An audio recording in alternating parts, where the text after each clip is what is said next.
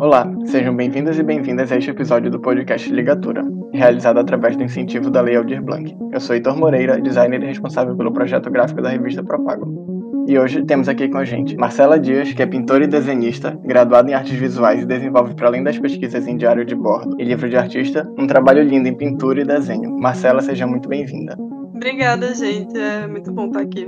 Também como convidada de hoje, temos Maria Júlia Moreira, que além da produção em artes visuais focada principalmente na construção de livro de artista e livro-objeto, também atua enquanto designer no estúdio da Teresa Bettinardi em São Paulo. Júlia, amiga, seja bem-vinda. Nossa, que chique essa apresentação, obrigada.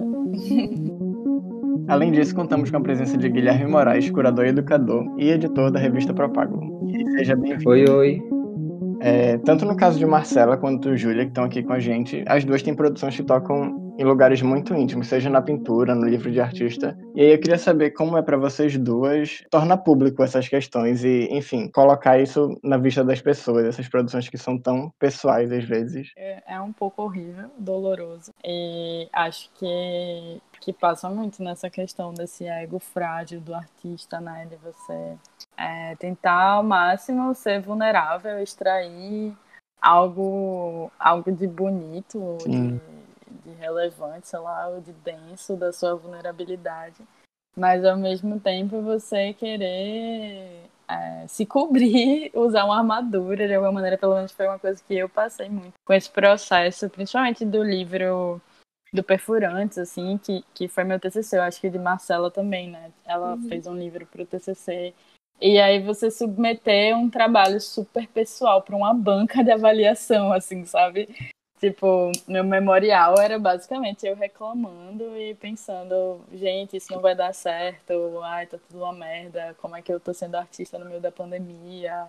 Enfim, era grandes divagações, assim, sobre essa dor mesmo de, de, de ter que tornar isso público e eu mandava é, os textos para minha orientadora e ficava com vergonha. Era muito uma coisa do ego mesmo, assim, de você é, se testar é, até onde você conseguia se abrir, até onde você se sentia pronta para abrir, por mais que a coisa crua seja interessante, eu tinha que ficar mentalizando assim, gente, eu gosto disso, eu gosto de arte biográfica e vulnerável.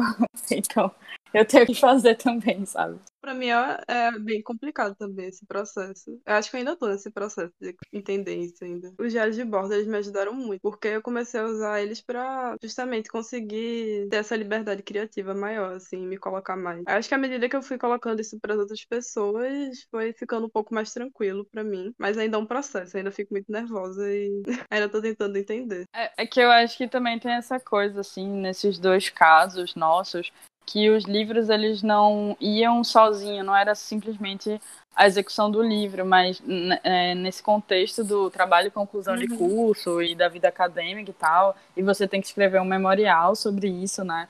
Então, como é que você articula para além da coisa subjetiva que está ali, que é o objeto, você tem que fazer sua própria defesa e, e isso enfim, ele leva para lugares interessantes mesmo de você elaborar, mas também é muito questionamento, né? Eu acho que eu passei muito tempo é, às voltas, assim, espiralando nas perguntas de por que isso, por que essa escolha, que também está muito atrelado ao fato de eu vir do design, né? Talvez nas, no curso de artes visuais ou num pensamento puro de artista, assim, de arte, é, esses questionamentos não existissem tanto, mas para mim era muito, assim, uma coisa de de ter que todas as decisões estarem justificadas, é, tanto para mim, da minha subjetividade, assim, e dessa vulnerabilidade, mas também é, uhum. para quem ia acessar e não sei o quê. E claro que não se resolvia no final, né? Claro que tem uma hora que você só abandona, assim, e diz, tá bom, vai ser cringe, vai ser constrangedor e eu vou lidar com isso, assim, sabe? tipo, e vão ter perguntas em aberto também, muitas perguntas em aberto não respondidas. O máximo que você consegue fazer é, é chegar no final com perguntas melhores, assim. É exatamente, assim, tinha umas questões que eu só conseguia responder com páginas de diário de bordo meu, assim, que não respondiam nada também. Mas que tava ali, sabe? E aí ficava isso, assim, para sempre, em voltas. Esses dias eu tive um, um, uma sessão de terapia, assim, que no, no final é, a, a, a, minha terapeuta colocou uma grande questão, assim, e começou a elocubrar sobre ela, mas aí a internet caiu, travou, assim, e eu não ouvi nada que ela falou. E quando voltou, eu fiquei desesperada. Eu, nossa, não, por favor, repete, Roberto, não sei o quê. Aí ela, não, tá tudo bem. O seu inconsciente já ouviu o que ele precisava ouvir. Acabou a ligação e eu fiquei, meu Deus, só com aquela grande interrogação na minha frente. Mas às vezes é sobre isso, tipo, quando a gente escreve ou quando a gente produz coisas que a gente não entende, né? É, o nosso inconsciente está ali trabalhando em segundo plano e se você tiver sorte, às vezes tem um momento eureka, assim, de nossa, uhum. as coisas se conectaram aqui. E às vezes você vai ter que expor as coisas não conectadas mesmo. E, e cada um que, que lide com isso. E vamos de terapia. Nossa, vai ser uma grande terapia. Inclusive, esse, essa call, né? Já tô vendo. As minhas curadorias são pauta na terapia também. Super autobiográfico, às vezes. É interessante que vocês estão localizadas nesse lugar da academia, né? As duas, então estão acompanhadas desse fazer artístico com um processo reflexivo, né? E é muito o que vocês falaram, assim, o, o processo reflexivo não necessariamente ele é automático, né? Não nem sempre você faz o experimento sabendo por que está fazendo. É uma coisa um pouco mais depois, né? Existem vários tempos articulados nisso. Eu acho que é o mais legal de tudo. Sim, total. Eu acho que é uma tem uma chave assim que eu estou tentando virar, que é que o, o, o método de design, assim, o pensamento do design é uma trava, assim, por vezes, sabe? Eu acho que uhum. nesse sentido, é, para mim, na minha produção artística, tem um embate, assim, com essa construção acadêmica, porque o design, ele, ele ainda se prende muitas vezes a degraus, né? E a etapas e coisas assim. Então, me desapegar e falar disso como tu colocou, Gui, desse tempo mais flutuante, assim, dessa coisa que, que se impõe sobre você, assim, né? Que, que não cabe ali num, num planejamento, numa planilha.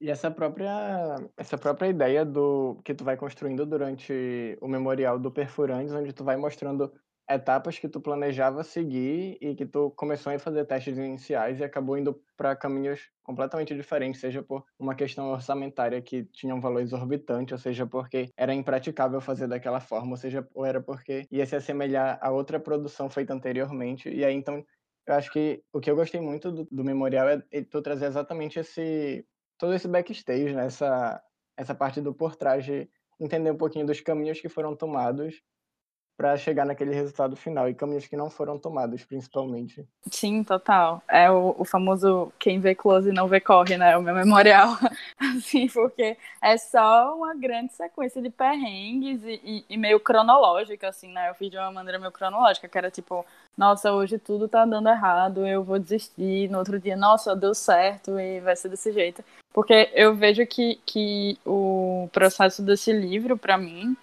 ele tinha muito é, três caminhos, assim, que era o subjetivo, o acadêmico e esse material mesmo, que é, teve o, o, adendo da pandemia, assim. Então não era uma coisa super Sim. fácil, sei lá, eu sair na rua e eu testar coisas e eu e eu ainda estava em São Paulo, que eu tinha acabado de me mudar, então eu não tinha a mesma rede de apoio que eu tinha aqui em Recife para, sabe, de conhecer gente, chegar e fazer então, teve essas três, esses três desafios é, simultâneos. E acho que eu dei um enfoque muito grande nessa coisa do material, porque no final, para mim, embora eu tenha uma trajetória com o design editorial, o trabalho de conclusão de curso foi quase que um, um projeto de design de produto, assim, porque eu estava tentando executar uma, uma ideia, mas mexendo com várias técnicas e materialidade, materialidades que eu nunca é, tinha usado antes, assim. Então foi bem. No fim das contas, não teve um projeto editorial de, de uma paginação, de um pensamento de encadernação, nada. Era muito. é, eu comuniquei muito também através do material, né? Do metal, do acetato, Sim. tecido. Então, essa, esse pensamento vinha de um outro lugar que não. que também está dentro, claro, é, do fazer livros, assim, mas não do, do, lugar tradicional, assim, né, de se pensar um projeto. Acho que eu fugi a pergunta inicial, mas Não, amiga, bem. era exatamente isso. e é muito doido ver a... Quando se fala, né, quando a gente pensa nessa ideia de estou fazendo um livro e aí corta para as tuas fotos, tipo, usando aquelas máscaras, mexendo com resina e lixadeira e ácido para clarear o metal. Você fica tipo, meu Deus do céu. Total. Eu tenho que divulgar essas fotos, né? Eu acho que eu vou fazer é o meu book de da labuta, assim, né? De quem vê o livro pronto não imagina realmente a manufatura por trás, assim. Mas eu acho que, que era justamente sobre isso muito desse desejo de colocar as mãos na coisa e sair do computador.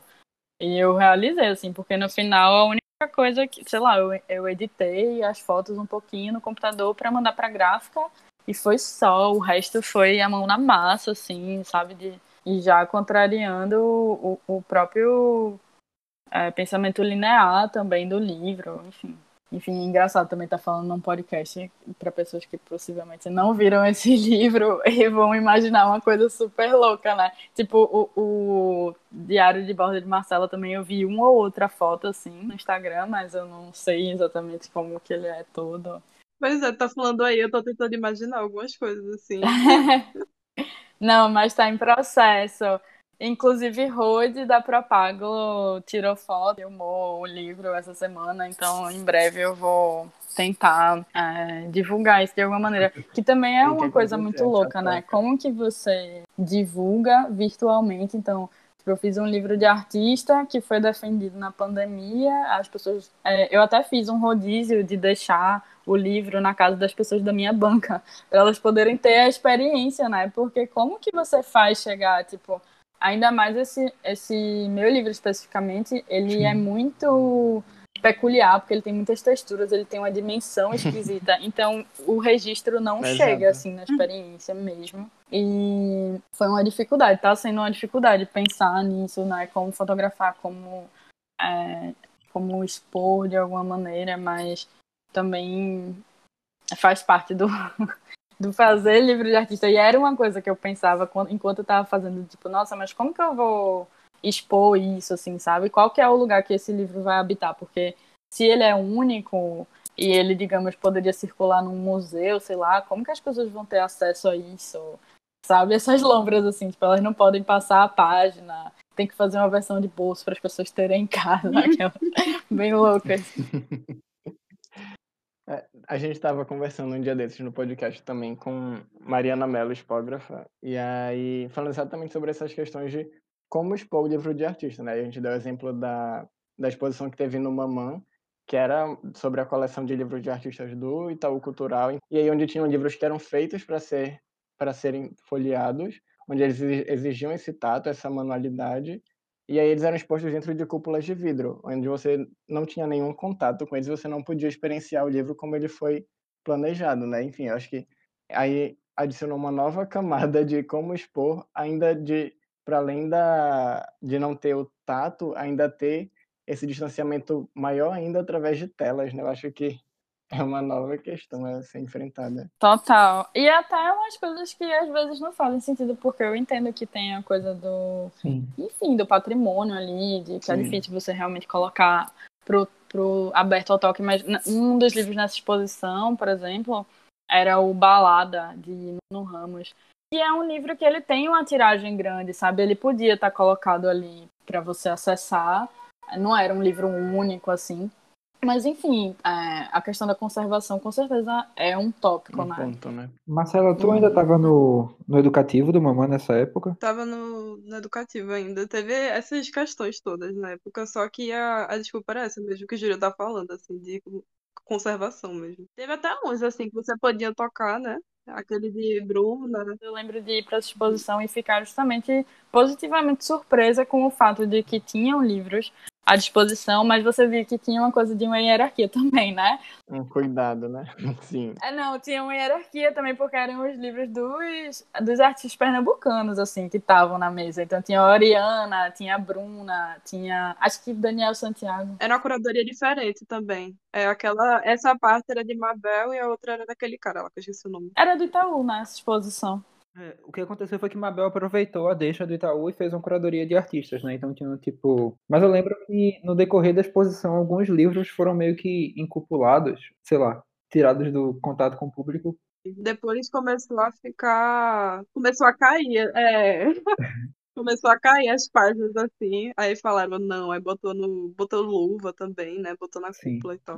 É difícil, né? Assim, tipo, quando eu comecei a pensar nesse livro especificamente, tinha uma coisa que eu queria fazer, que era quase que a própria cúpula do próprio livro, que era uma luva de resina, assim, uma coisa super louca. E, e, e foi o que Heitor falou, que eu fui atrás de um orçamento para fazer com uma pessoa, para ficar bem feito e tal.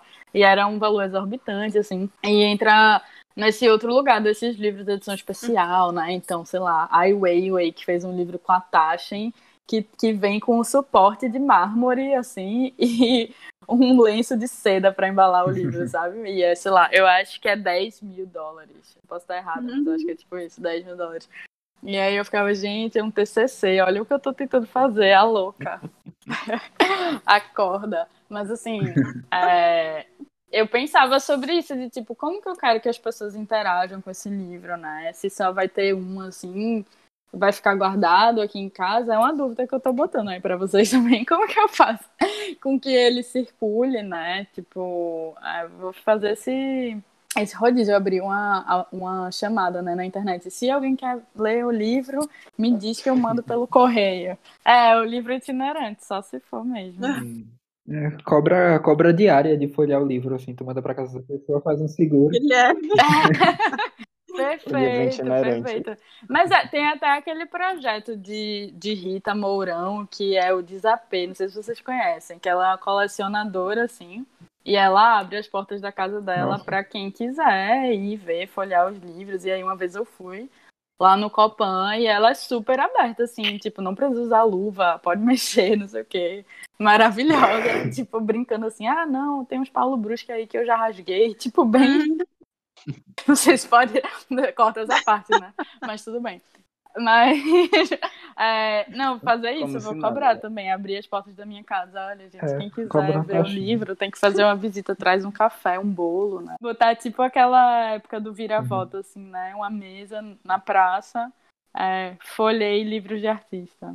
Acho que é uma boa proposição de performance. Eu botaria no Airbnb. Já que todo livro é um espaço, querendo ou não, estou alugando o meu.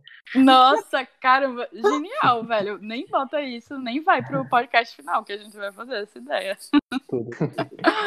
Colocar a banquinha depois na Praça do Sebo, ali atrás do Pernambuco. Total, isso. Ou então fazer uma coisa assim mesmo, né, pra, pra minha própria casa, tipo um suporte, que nem aquele suporte de, bí- de Bíblia, e deixa o livro lá aberto, assim, e ele já é meio sacro, né? Ele tem Uhum. Um veludo vinho com uma Um capa metal. dourada. É, ele é meio. Eu, era um medo que eu tinha até quando eu fui comprar o, o veludo, não, como que é o feltro. Eu tinha é, comprado uns super vermelhos, assim, porque eu pedi pela internet e ficava muito realeza, assim, e eu, gente, não, não é isso. Pronto, outro Crown. perrengue. É, então, The Crown é outro perrengue de fazer um livro de artista na pandemia, você comprando material pela internet, chegava, não era do jeito que você Hum. imaginava.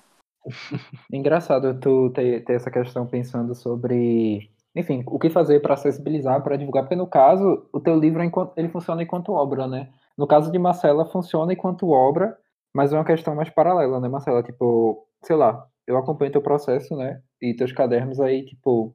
E aí tem cadernos que são pensados, né? Que são gestados com o entendimento de que pessoas vão ter acesso. E aí, às vezes, isso varia, né? Tem páginas que todo mundo pode ver, tem páginas que nem todo mundo pode ver, tem páginas que são rasgadas, dobradas. E é um processo mais íntimo, né? Que até funciona de um jeito mais paralelo às tuas pinturas. E aí, como é para tu lidar com esse processo artístico que não necessariamente é público? Então, amiga, a questão toda é essa, né? Minha pesquisa foi, na verdade, sobre o processo de criação. E aí, os diários de bordo, eles entraram nisso, porque eu percebi que não tinha por onde, assim, eu, eu tava usando essa linguagem pra me conhecer enquanto artista. E aí, não sei, não tem, eu não tava pensando muito no objeto até começar mesmo a refletir sobre o que eu tava fazendo com ele. Entende? Deu pra entender? Sim. Sim, sim, sim. Tipo, essa é a grande questão pra mim, assim, de tipo, esse diário de bordo, ele é um, o meu trabalho de arte, ele faz parte, onde é que começa, onde é que termina, sabe? Porque eu não sei, uma coisa é sou eu pintando, outra coisa é o jeito que eu me relaciono com eles. É uma, é uma questão isso pra mim ainda. É uma obra ou é um rascunho, ou é um ensaio para uma obra, né? Ou, É, sei lá, é uma outra coisa, é uma distração. Uma coisa que acontece é que tem menos gente, tem menos figuras humanas, assim, nas tuas pinturas do que nos teus cadernos, né? A figura humana foi quase toda pro caderno. É, fica nessa, assim. É um, é um lugar pra me investigar mesmo, assim, sabe? De reunir tudo, assim. E de eu ter ainda essa liberdade. Foi pra isso que eu procurei e é pra isso que continua. E aí hoje eu tô me perguntando, assim, tipo, isso faz parte? Eu não sei onde é que começa, onde é que termina. Tipo, porque eu acho que é diferente quando você vê meu trabalho com pintura depois que você vê meus cadernos, Sim. sabe? Não sei. São coisas que se complementam no final das contas. Pois é, eu acho que eles estão muito entrelaçados, né? Não estão necessariamente distantes um do outro. Às vezes a gente pergunta, né? Ah, será que o que eu estou fazendo nos cadernos está muito diferente do que as pessoas estão vendo enquanto quadro? Mas eu acho que eles estão irmãos. É, bate umas noias dessas, assim, às vezes. Tipo, ai meu Deus, tô fazendo um monte de coisa. Mas Não sei, mas o pouco que eu vi, assim, que eu tive a oportunidade de ver dos teus cadernos, pra mim eles me parecem todos habitar no mesmo universo, assim, seja as cadeiras, as mesas dos quadros ou as pessoinhas do livro, do caderno. Pra mim todas elas parecem fazer parte desse mesmo universo, essa mesma, enfim, esse mesmo ecossistema, não sei explicar. nesses diários, assim, é onde eu coloco uma reunião de coisas que são, tipo, meus motivos, sabe? Enquanto, tipo, o porquê que eu faço tudo tá ali. E aí eu pego um pouquinho disso e coloco, sei lá, na pintura, quando eu vou desenhar, enfim, mas tá tudo ali. Uhum. que tem um gancho interessante nessa discussão, assim, quando a gente está falando de fazer livros e do fazer editorial, que é, no meu caso e no de Marcela, acho que essa nossa experiência está muito atrelada ao livro-obra, assim, o livro único, né? Uhum. E aí, quando você leva esse pensamento, tá, mas e se eu fizer uma tiragem desse livro? Porque já que esse conteúdo é tão íntimo para mim, será que a pessoa que vai acessar ele também não, não gostaria de ter um momento de intimidade? Sabe assim, eu penso muito nisso, de ter um momento a sós com o livro, assim. Então, é diferente é, esse encontro de uma pessoa que vai ver um caderno de Marcela na frente de Marcela, sabe? Tem uma tensão social imposta ali. Mas e se a pessoa tivesse a chance de ver um caderno de Marcela sozinha e abs- absorver aquilo e lidar com aquela subjetividade sem que Marcela estivesse sendo é, afetada pelo pelo constrangimento mesmo, pela coisa dolorosa de ser sobre ela. Só que no momento que não tá, que não é sobre ela e que uma pessoa tá a sós com o trabalho, vira sobre o leitor, né? Não vira tanto sobre o artista, assim. Eu, Sim. eu acho que eu penso muito nisso, de tipo, é, eu fiz dois livros, assim, que eram únicos e que eu não consegui é, traduzir eles para um formato que eu pudesse fazer uma tiragem e que as pessoas pudessem acessar aquele conteúdo assim e ter na casa delas e revisitar. Então eu acho que meu pensamento está muito voltado para isso também, para é, quando a gente fala de acessibilizar ou democratizar assim o que você fez, né? Que, que é interessante que as pessoas tenham esse espaço íntimo também, da mesma maneira que a coisa foi gerada, né? Enfim, uma, uma colocação aqui. Porque, por exemplo, eu acho que, sabe, eu amaria é, ter um contato com o caderno de Marcela, mas o, o vídeo não chega, a foto não chega, você tem que ter impressa, né? Então, distribuir isso. E eu acho que também é muito o mérito da Propágulo, por exemplo, assim, enquanto revista, é o fato de que a gente tem uma coisa material física, que é um facsímile, então, sei lá, ver os desenhos de Clara nessa edição foi super emocionante, assim, você pegar, você poder virar, você poder aproximar e, e ver, sabe, assim, sem ser numa parede ou sem ser no Instagram. Então, eu tenho muito esse interesse também, tipo, por mais que eu tenha a pesquisa da materialidade e, e sei lá, Marcela tem a pesquisa interior dela de não saber exatamente qual que é o propósito dos cadernos, mas a gente entende que tem um interesse ali de quem consome o trabalho dela de ter acesso àquilo. Então, como que você edita, né? Eu acho que a edição é. é. muito a chave do, de toda essa discussão, assim, né? Do livro e do livro de artista, principalmente, Sim. e do caderno de artista, é, mais ainda, assim. Porque você não não tem exatamente a possibilidade de editar. Se você se edita no caderno, a coisa já perdeu o propósito, né? Uhum. Mas então quando você expõe, você deixa uma página dobrada, uma página fechada, etc. E cria esses caminhos assim do não visto.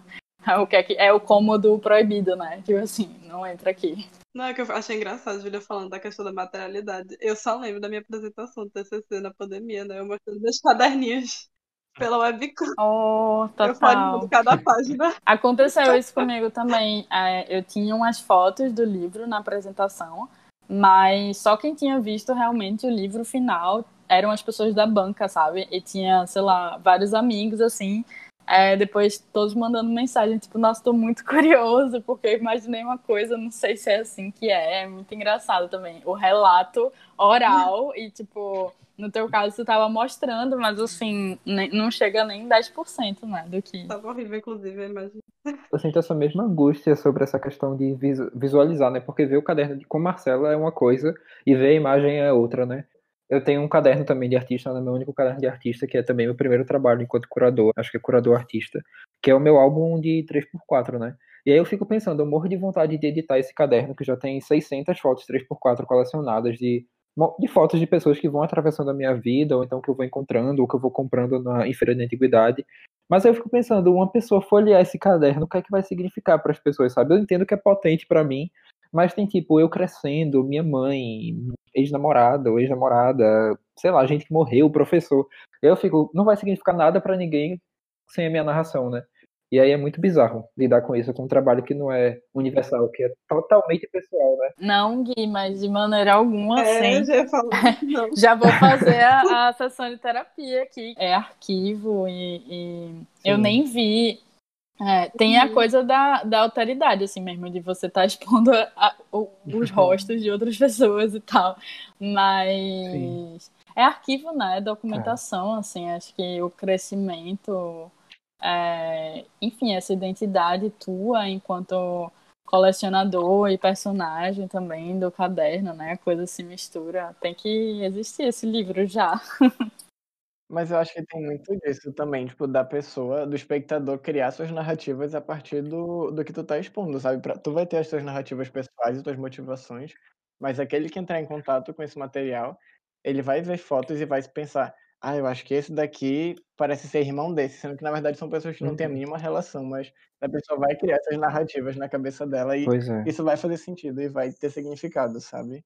Eu até participei semana passada de um- uma oficina de documentário familiar, assim.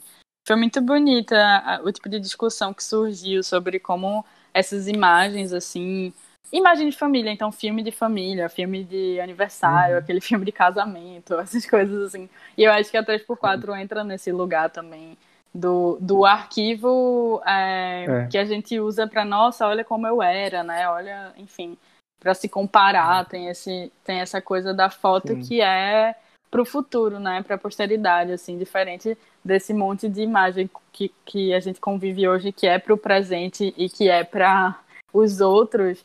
A foto de família e a foto 3x4 tem ainda mais essa característica do documento, assim. Então, tem todo um pensamento aí Sim. que é muito próprio, né, da, sei lá, do arquivo da museologia, do- enfim, e que é uma experiência universal e todo mundo odeia as fotos 3x4, sabe? Pois é, não fala nada sobre quem você é, não representa nada, mas quando você vê, todo mundo carrega o- a foto dos pais, do namorado na carteira, sabe? É o objeto de lembrança. Super impessoal. Todo mundo Todo sai mundo feio. sai feio. Das minhas é. 600, eu tenho duas pessoas que Não, e se você coloca bem. três fotos 3x4 juntas de uma pessoa que você não conhece, e aí numa ela tá mais bonita, na outra ela tá mais feia, tipo, nenhuma é o rosto dela de verdade, né? Aquela- Sim. Incrível, já quero esse livro, já vou. Tá na pré-venda, eu vou, eu vou Eu fazer quero minha, né? o pagamento. Vai rolar, vai rolar. Agilize aí. Enfim, voltando um pouquinho para isso que a gente estava falando no começo sobre. A gente foi soltando várias nomenclaturas: livro-objeto, livro de artista, diário de bordo, enfim. E aí eu queria saber como vocês se relacionam com, com esses termos, assim, sei lá. O- no caso de Marcela mesmo, o, o livro dela é o que se enquadra enquanto livro de artista, enquanto diário de bordo, enquanto caderno de desenho. De Júlia também se enquadra em várias categorias. E aí uma coisa que eu penso muito é, eu lembro que uma vez eu fiz um livro que ele era todo em papel vegetal, assim, tamanho A5 mais ou menos. E eu lembro que a todo momento eu chamava ele enquanto zine, enfim, enquanto fanzine. E aí até que um dia eu mostrei para Guilherme, e aí Guilherme olhou e chamou de livro de artista, chamou de livro. E a partir do momento que Guilherme me dê, tipo, a partir do momento que eu me senti validado de chamar aquilo de livro, mudou completamente a minha visão sobre o trabalho. Para mim aquilo deixou de ser uma zine, de- deixou de ser um, um acumulado de desenhos e de colagens e se transformou em um livro, um livro de artista. Então, que peso essas palavras exercem sobre vocês, tipo, seja positivamente em termos de afirmar um trabalho, isso ser algo incrível, você poder, você juntar duas lâminas de metal e chamar de livro, você juntar duas pedras e chamar de livro, então você, e que isso é, tipo, incrível você poder se afirmar dessa forma, e que formas também eles pesam numa lógica de você se resguardar e de não querer chamar aquilo de livro e não ter coragem, entende? Tipo, de, não sei, se eu tô me fazendo fazer sentido, mas e aí eu queria entender que peso essas palavras, esses termos exercem sobre vocês. Tá, então, é, no meu trabalho inteiro, assim, eu fico variando entre a palavra diário de bordo e caderninho.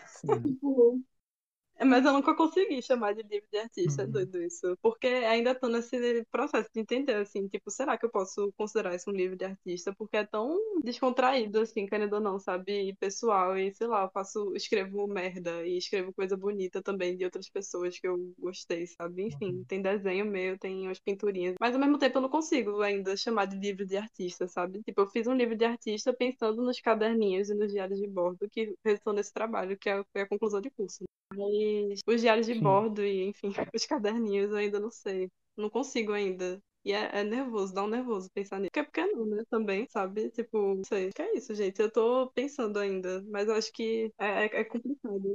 É, eu acho que para mim teve assim um peso forte de querer é, no começo enquadrar talvez a produção um tipo de nomenclatura, né? Então tem um, um livro é, organizado pela Edith Derdick que chama Entre Ser Um e Ser Mil, o objeto, livro e a sua poética. Acho que é isso o subtítulo. E aí o, o texto que abre o livro, se eu não me engano, é, do professor Paulo Silveira, que é um professor da, da Universidade Federal do Rio Grande do Sul, assim, que é um grande pesquisador brasileiro de livro de artista. E ele tem um, um texto que é um pouco rígido, assim, em relação a isso, em que ele justamente ele vai partir para essa defesa do termo livro-objeto, assim. Então ele, ele fala de como um, a designação livro de artista ganhou um tamanho desproporcional em detrimento do livro-objeto e que as pessoas confundem essas definições.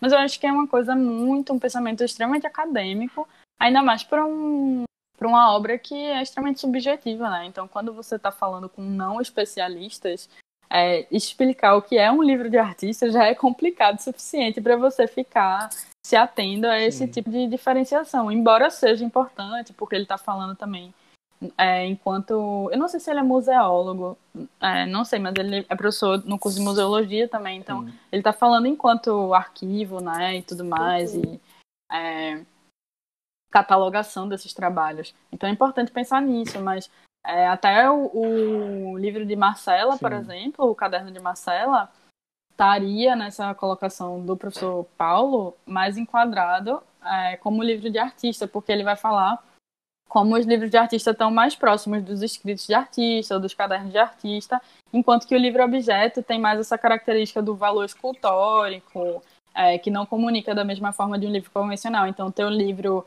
é, do, da pedra, Heitorzinho, seria um livro objeto, né? E o meu talvez fosse mais é, um livro obra, que está circulando meio que como um intermédio dessas duas classificações, Sim. né? Tem obra, mas também tem processo. Eu vejo o meu livro quase como um livro exposição, assim, de alguma maneira, que nem é um termo que eu tenha visto por aí, mas se não, talvez exista, talvez eu esteja cunhando ele aqui agora. Mas assim, é muitos caderninhos é um termo tão legítimo quanto qualquer outro, né? Assim, e singelo para a coisa toda, né? Porque no fim das contas, é, é isso, tipo, essa coisa de, de onde a gente armazena Sim. as ideias, seja, é, seja pré ou pós, né? No sentido de um livro produzido ou de um caderninho onde você está ali desenvolvendo a obra, Uhum. ou o livro é a obra, já estou me perdendo aqui. Mas com certeza tinha um, um peso para mim, porque eu achava que para Uhum. eu fazer um livro-obra eu tinha que chegar naquele naquele trocadilho visual, naquela coisa super bem resolvida, que eu até acho o teu livro incrível, maravilhoso, Heitor, que ele é exatamente isso, ele é ele é uma, enfim, uma ideia perfeitamente executada e, e emocionante, assim, na singeleza dele, assim, na simplicidade, sabe? Tipo, E você abre e pronto, velho, resolveu.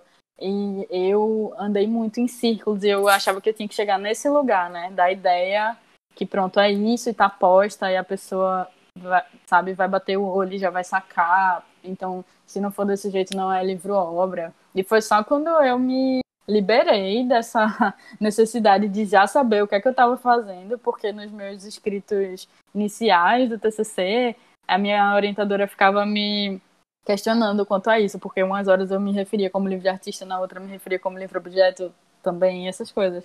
E ela falou, ah, tá inconsistente. Aí eu falei, ah, mas eu quero assumir essa inconsistência de que eu tô indo pela uhum. linguagem. Às vezes é mais confortável falar livro objeto, às vezes é mais confortável falar livro de artista. E é isso, não quero ter que decidir. Aí a gente concordou é, com fugindo isso. Fugindo agora sabe? um pouquinho dessa ideia do, do objeto livro, livro objeto, e voltando para esse elemento básico do livro convencional que a gente conhece, que é, enfim, a escrita, a palavra. E aí é o que eu percebo muito no teu trabalho, Marcelo, seja no, nos caderninhos, sejam nas pinturas, é o uso da escrita, da palavra, seja textos teus, quanto de se apropriando de, enfim, outros poetas, outros escritores, outros artistas por trás. E eu queria saber como se dá essa tua relação da palavra na construção dos teus trabalhos. É engraçado isso, porque não sei, eu tenho uma relação meio complicada com a palavra mesmo. Tipo, é difícil colocar uma coisa que eu escreva mesmo. Normalmente é uma coisa que eu acho que eu gosto e que todo e que eu li em algum outro lugar, assim. Mas normalmente quando ela aparece assim, é de outra pessoa e eu peguei ela do, de algum caderninho, assim. Porque, enfim, ele tá ali como isso também, essa. Tem várias coisas de pessoas que falaram, sabe? Sim. E aí mas é, é uma relação meio conflituosa ainda, porque eu tenho um pouco de dificuldade com isso. Mas que ela surge muito, assim. É, é meio que como se tivesse. É como se. É como se os outros estivessem ali também, sabe? Porque não sou eu que estou falando, mas tem outra pessoa que está colocando essa ideia. Incrível. E é como se eu colocasse outras pessoas junto comigo ali naquele trabalho, sabe? Não sei se está fazendo sentido. Sim. Mas que. Mas é isso, assim, é Uhum. tipo, não sei. É mais Uma um. autoria compartilhada em alguns momentos. É tipo um suporte, assim, tipo, ai, me ajuda, eu não tô, não tô entendendo o que é que eu quero dizer ainda, mas tem isso aqui que fez sentido, sabe? Sim. E aí eu vou colocar isso aqui porque tá me ajudando a, a me fazer compreender o que é que eu quero falar. Eu adoro aquele trabalho que tem um papelzinho escrito Saudadezinha Frágil. É de um, um texto, pô, que Heitor me mandou, Heitor Dutra, né? De é, Guattari, né? E, e Deleuze, que eles, é sobre Eu nem lembro sobre o que é, mas tinha essa frase dizendo que os artistas tinham uma saudadezinha frágil.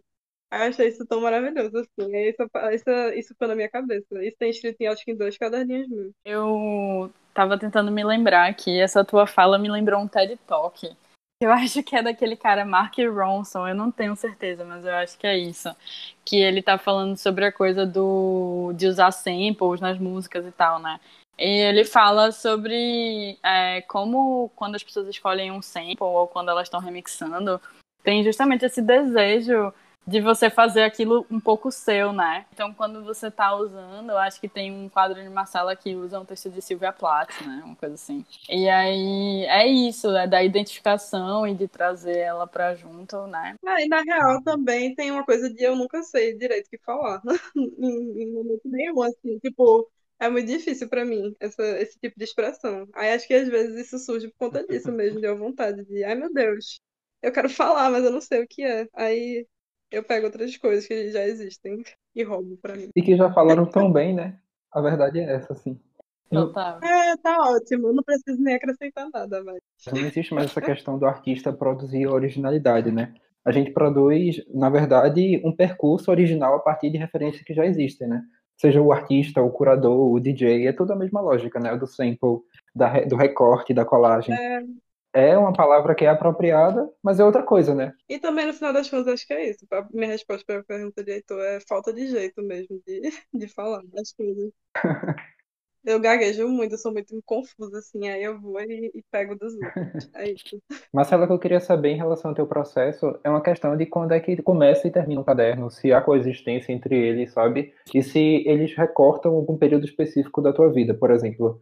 Tem em algum momento em que um caderno coexiste ao lado do outro, se tu se dedica para coisas específicas em um ou para o outro, ou se existe isso de se deparar com um caderno anterior e automaticamente se lembrar dos momentos em que tu estava desenhando, ou os momentos que tu estava vivendo enquanto esse caderno estava sendo gestado, sabe? Não, eu não, eu não fico com vários cadernos de uma vez, não. Eu não sou esse tipo de pessoa que tem várias coisas para fazer, assim, tipo, várias ao mesmo tempo, não. Tipo, eu me uhum. dedico a um caderno, sabe? Eu me dedico a uma pintura por vez, cada coisa, porque senão eu vou enlouquecer. É engraçado essa relação com, com os diários, assim, porque eles não têm essa linearidade para mim, né? Tipo, cada página não significa que eu fiz aquilo primeiro e aquilo depois, sabe? Eu posso ter voltado e ter feito uma coisa na primeira página ou ter começado pela última. Mas é legal esse lance uhum. da, da memória que existe nele, porque eu consigo lembrar mais ou menos o que é estava acontecendo comigo naquele momento, quando eu fiz aquele registro, sabe? Aquele desenho ali naquele caderno. E eu consigo perceber, assim, os caminhos que eu vim, sabe, andando, assim, no meu processo.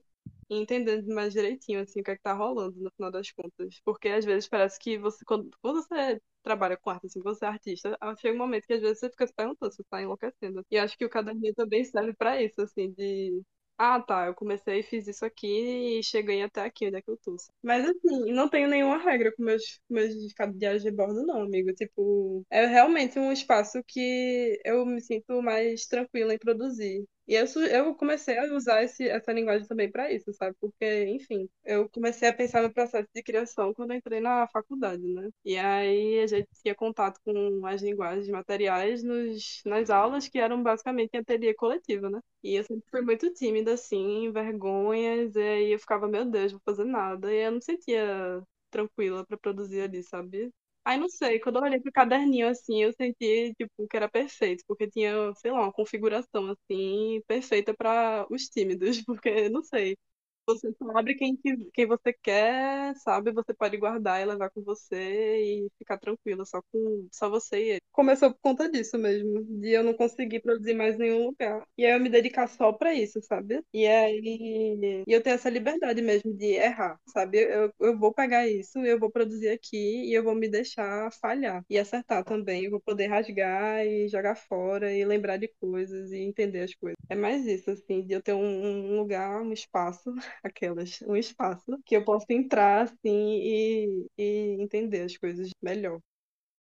Ju, tu tem essa formação em design, né? Acabou de se formar, graças a Deus. E aí, eu queria saber para tu como é ter toda essa bagagem, carregar esses ensinamentos, essas metodologias do design dentro do fazer artístico. Né? Eu queria saber se às vezes eles te, por tu estar tá produzindo livro, e livro ser algo que, querendo ou não, a gente estuda dentro do campo do design, se esses ensinamentos, esses dogmas, essas vertentes, elas te auxiliam na construção do livro, ou tu acha que elas funcionam mais enquanto, não sei, amarra de alguma forma, sabe? Tem algum tipo de crise nesse sentido, assim, de equilibrar, né, o pensamento do design com o fazer artístico. E até foi uma coisa engraçada que Bruna, é, Rafaela pontuou no meu TCC, assim, porque no memorial eu falava muito sobre isso, sobre esse dilema. E ela disse, ah, você tá. Eu ainda estava projetando, né? Aquela coisa que também foi o tema do último encontro da Propago, da romantização do fazer artista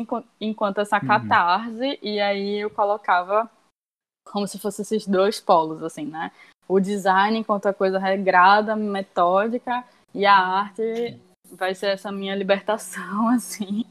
E a gente fez toda uma análise astrológica também do meu sol em peixes com o meu ascendente em virgem. E aí, é, eu acho que existe um, uma coisa que eu ainda estou tentando uhum fazer as minhas pazes, né, de entender a potência desse pensamento do design na produção artística também, assim, acho que já não é mais um, uma é, uma coisa que me incomode, assim, né, de eu não vejo como coisas antagônicas, mas com certeza é, tem de se balancear mesmo quando a gente está falando de livro, o livro é um objeto que ele não mudou, né? Assim, durante a história, desde que ele surgiu, ele é mais ou menos aquilo, assim, o códex, assim, desde Gutenberg tá a mesma coisa, tem muitas regras, tem, tem muitas, é, tem um pensamento muito matemático, assim. E isso passa não só pelo meu eu profissional, mas pelo meu eu pessoal, assim, da inclinação, das vezes, a ser mais desleixado, ser mais bagunçado. Aqui não existe esse espaço dentro do design, dentro da arte. Eu posso fazer um livro de artista do que eu quiser e tudo mais. Então, eu acho que é, uma coisa é, vem para complementar a outra, assim, também. Mas eu diferencio, assim. É, eu acho que às vezes eu coloco um pouco o design no lugar do vilão de alguma maneira, assim, e a arte como se fosse ser a redenção, sabe? Mas que é uma coisa totalmente utópica é, e principalmente por hoje em dia eu ser mais designer do que artista, né? Eu atuar mais como designer do que como artista. Então a balança tá pesando mais pro design, assim. Talvez se eu fosse mais artista, eu pensasse, nossa, no design eu, eu ia estar, tá, sabe? Eu ia estar tá melhor, eu ia estar tá ganhando bem, qualquer coisa assim. Tipo, eu ia ter mais rotina, ou ia ser mais regrada de alguma maneira. Então eu tô nesse esforço hercúleo aí para fazer a coisa caminhar junta.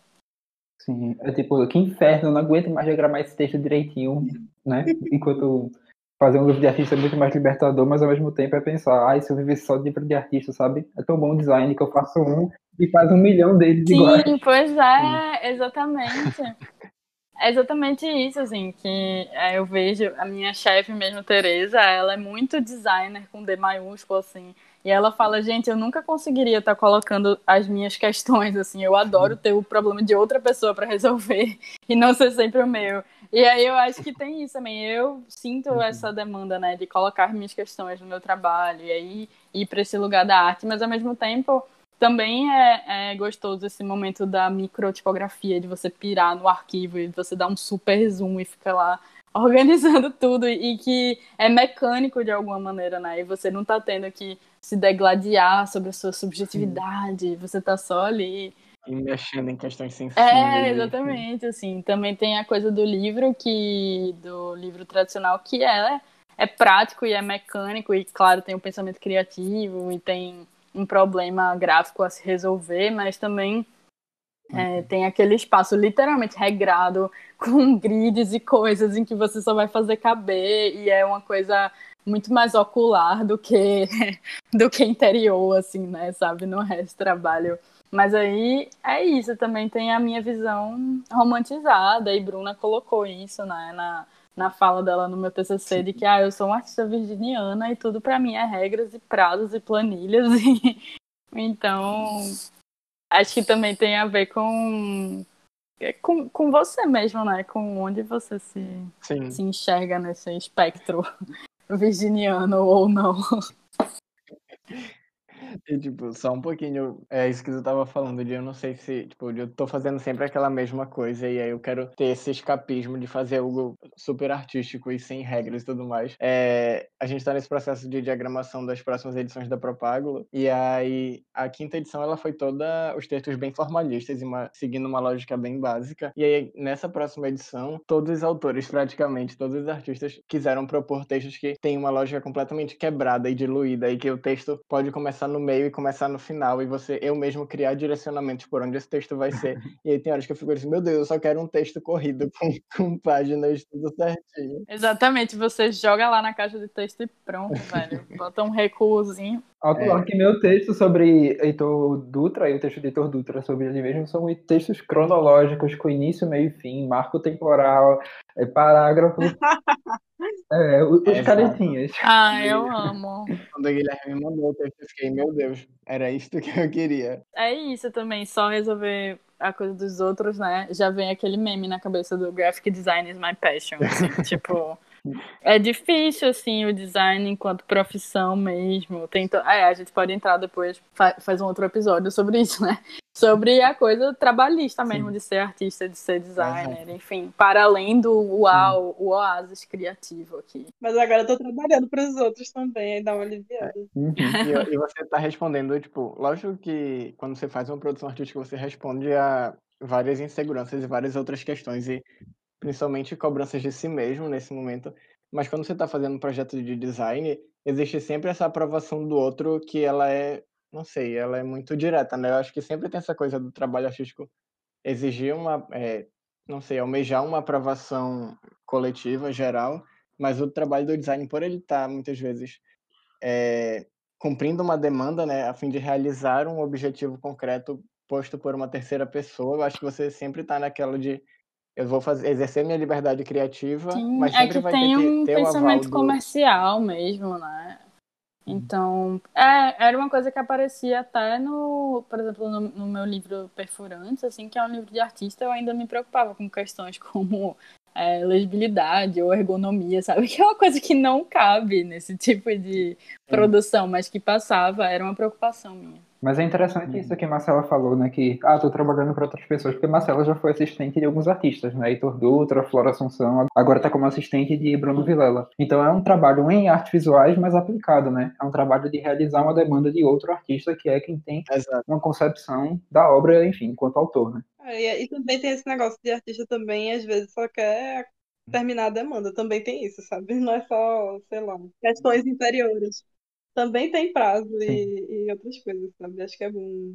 Também não, não é essa coisa, nossa, só minhas questões interiores. Tem outras coisas também, sabe? Tenho 15 telas para entregar para uma semana. Pois é, exatamente. É, Júlia, tem uma coisa que me salta os olhos nos seus trabalhos em livro, principalmente nesse teu último trabalho, né, que é a justaposição dos materiais, né, que inclusive nem há encadernação propriamente dita, né, são várias chapas, várias folhas, e aí a gente vê diferentes texturas, densidades, pesos, materialidades que se empilham e aí vão se alternando e são sentidas de maneiras bem di- diferentes. Como é que funciona esse teu processo de escolha de relação com, essa, com esse material, com esse objeto? Tem uma coisa que, em dois momentos, né, do- tanto do meu livro Desvazio quanto desse livro Perfurante, eles foram muito guiados, mesmo o conteúdo do livro foi guiado pelo desejo primordial da materialidade. Então, no Perfurante especificamente, eu comecei com essa ideia que eu citei um pouco antes da luva de resina, que foi uma coisa que no fim das contas não aconteceu, mas todo o restante da concepção do livro é, veio a partir dessa luva. Então, o metal entrou depois.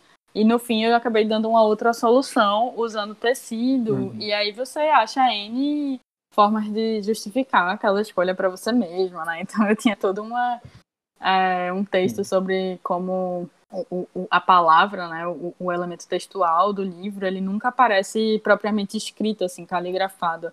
Ele está martelado numa chapa de metal, ou ele está bordado, ou ele está arranhado no acetato, que quem está escutando não vai entender absolutamente nada do que eu estou dizendo, mas tem uma coisa é, que você vai procurando sentido nesses materiais, assim, né? Tipo, a coisa tem um encontro da sua própria pesquisa conceitual ou do momento que você tá e essa curiosidade que se apresenta, assim, ou do, do material aparecer, ou de você ir atrás mesmo.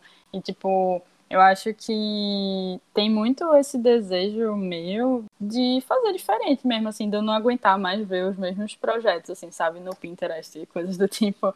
Tipo, gente, mesmo que você esteja usando material, mas como que você vai olhar para aquilo de uma maneira diferente, assim, né? Eu acho que esses meus dois livros, tanto Desvazio quanto o Perfurantes, eles têm essa coisa em comum, assim, de, é, de um desejo meu por sair do computador e, e, exercer esse teste, essa coisa do manual, de olhar e de, enfim, costurar, Sim. fazer todos esses processos, mas também é, de usar, no caso do desvazio, eu fiz ali numa disciplina da faculdade que era para usar um espaço do Fab Lab, assim. Então, as alternativas foram surgindo dali e, inclusive, a ideia do, da resina surgiu nesse processo desse livro de vazio que eu acabei não usando e fiquei com aquilo guardado. Ah, quero muito fazer um livro com a resina, não sei o que, não sei o que. Aí botei essa ideia pro perfurante, acabou que não aconteceu. Então vem aí um livro em breve com a resina, assim, né? Tipo assim, eu acho que é, é essa vontade minha de abrir uma janela para experimentar, para sair desse meu modus operandi digital, assim, de sempre trabalhar com ilustração digital, sempre trabalhar no computador e de fazer um livro que seja muito meu, assim, né? Que eu é, fui responsável por todos os processos ali, eu cortei, eu, sabe, no caso do perfurante tem as páginas que são desenhadas manualmente, então eu fiz um vários testes com tinta, com caneta, com muitas coisas em cima do acetato para ver o que é que funcionava, o que é que não funcionava. É, e isso abre a porta para ser um pouco tosco, sabe? Eu acho que tem essa coisa do livro de artista assim também, de ser meio mambembe quando ele é um livro único, sabe? Ele tem uma coisa meio ah, sei lá, elementar, assim, de que não é uma impressão, não é uma coisa refinada, tipo. E isso me incomoda. O que dá graça. É, exatamente, me incomoda, mas também eu acho que é um charme da coisa, né? Eu acho que é, também é uma discussão que entra, quando a gente fala de material, entra na, na mesma coisa da conservação e não sei o quê. No caso do meu livro, ele tem duas chapas de metal, e aí eu fui entregar pra Rode, pra Rode fotografar. E o, o, metal oxida muito, né? E ele fica com as marcas da, das digitais, assim, de quem pegou no livro pela última vez. E eu acho que teve alguma das pessoas que pegou, não sei, talvez tivesse com algum perfume, alguma coisa que a marca não saía. E Rode ficou tentando limpar, assim, com um polidor de metais, sabe? Para poder tirar foto. Foi, tipo, todo um outro trabalho, assim. Mas que, que comunica, né? Que, que mesmo essa dificuldade, tipo o livro Perfurantes ele tem agulhas, né, para você abrir, você tem que abrir umas agulhas, umas alfinetes, e a agulha arranha o metal e, e tem essas marcas assim da própria do próprio gesto, da experiência do livro. Tem uma coisa muito bonita que Clara Simas falou na minha banca, que quando você abre é, é, um tecido com um alfinete de segurança enorme enfiado. E aí quando você abre, que você vai fechar de novo, você fica procurando aqueles buraquinhos das outras pessoas que já fecharam, é como se fosse um eco fantasma, né, de todo mundo que já viu aquele livro, assim. Então, nesse sentido, é, tem essa minha pesquisa com a materialidade, ela não tem nada a ver de alguma maneira com, com a minha vou chamar de carreira por falta de uma palavra melhor assim, com a minha prática profissional mas é, talvez isso, essa que seja a graça, né? É o espaço que eu consigo abrir para ser artesã, assim, sabe? Que, que não é o lugar do pensamento da arte e da justificativa e do conceito, mas é o artesanal mesmo. É tipo botar uma coisa com a outra e ver isso dá certo, não dá certo, vai colar. Então, tipo, é, eu, eu fiquei nessa, nesse embate do encadernar ou não encadernar. E, e aí é isso, como que dentro das suas limitações, sejam quais forem assim, de, de financeiras ou conceituais, ou é, como que você faz o sentido nascer dali. Eu acho que foi super prolixa, mas eu dei a, a ideia geral, né, da, da coisa. É isso, assim. Foi ótimo, porque, enfim, tanta gente que trabalha com livro, né? Tantas variações do livro, do caderno, do caderninho, do, livro de artista, da publicação, do editorial, enfim, uma conversa diferente. Nunca reuni tanta gente que trabalhasse com isso. É, é que quando você tá quando você está fazendo um projeto de revista e tô, por exemplo, fazendo o projeto da Propago ou outros assim, e você está lá no InDesign jogando aquele joguinho, uhum. minha chefe fala isso, que a gente fica jogando o joguinho no InDesign. É uma abstração, né? Tipo, aquilo ali é, sempre são muitos percalços até você conseguir ter o livro físico em mãos. Tipo, o designer vai em gráfica para passar raiva, não tem outro motivo. Porque é só o que acontece, assim, é você passando raiva, mesmo a coisa tendo um método, mesmo sendo uma coisa que você domina, sempre tem um negócio que não sai do jeito que você Sim. quer, e, enfim, uma cola que é assim, que não sei o quê.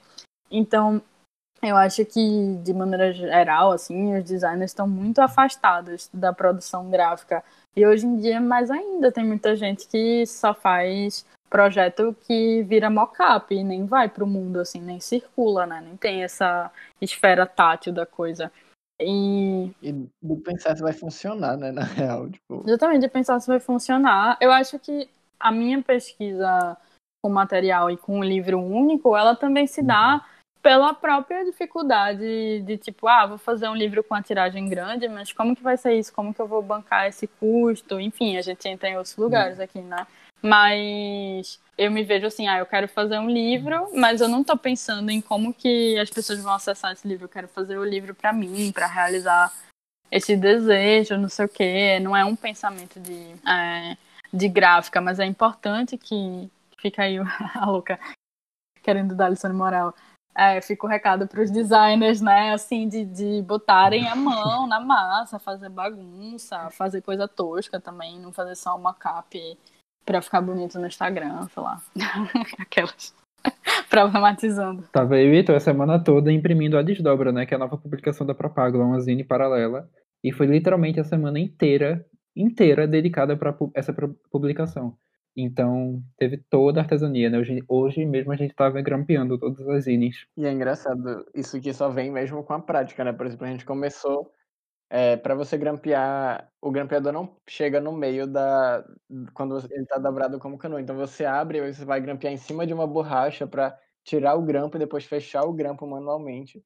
E a gente começou a ver que estava escorregando sempre na borracha. E a gente tentou com um rolo de plástico filme, depois estava escorregando. Aí a gente fez uma cama de papelão e aí chegamos no ideal, assim. De, então você vai a essa prática, essa manualidade, ela só vai e levando por novos caminhos que vão trazendo novos questionamentos e novas respostas. A própria ideia dessas variações né, que você tem, a gente comprou os mesmos blocos de chamequinho rosa da, de papelaria e aí estávamos imprimindo. E aí, em um, em um dos lotes, quando a gente estava organizando os papéis, a gente percebeu que dentro da mesma cor, tipo, da mesma marca, tinha variação de cor entre os papéis, sabe? Tipo, na hora, enfim, da mistura da massa, da cor, enfim estavam diferentes. Tinha um rosa bem clarinho, um rosa mais escuro.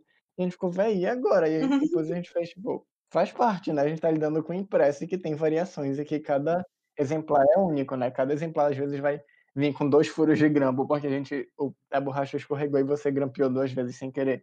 E eu acho que tudo isso vai se somando e trazendo características muito pessoais para, ainda que seja um reprodutivo de uma tiragem grande, por ele ter esse contato manual, cada exemplar tem essa sua característica própria, né? E no fim é tudo gambiarra. O que a gente faz? Não precisava fazer graduação, é tudo gambiarra. Por hoje é isso, pessoal. Eu queria agradecer muito a Júlia e Marcela que tá, tiveram aqui com a gente durante essa conversa e que somaram muito e que, enfim, é uma oportunidade muito grande para mim entrevistar duas pessoas que eu sou super fã enfim, tenho a oportunidade de serem minhas amigas. Agradecer também a Gui, que está aqui com a gente e, enfim, somou gigantescamente ao debate. E é isso, assim, é, a gente fica por aqui. Até o próximo episódio. Foi incrível. Obrigada, Heitor, Gui. Vida longa Propágulo e o registro do meu primeiro encontro virtual com Marcela. Fica aí, a história da arte agradece. obrigada, gente. Obrigada, Heitor. Eu que agradeço, foi maravilhoso. Muito obrigada.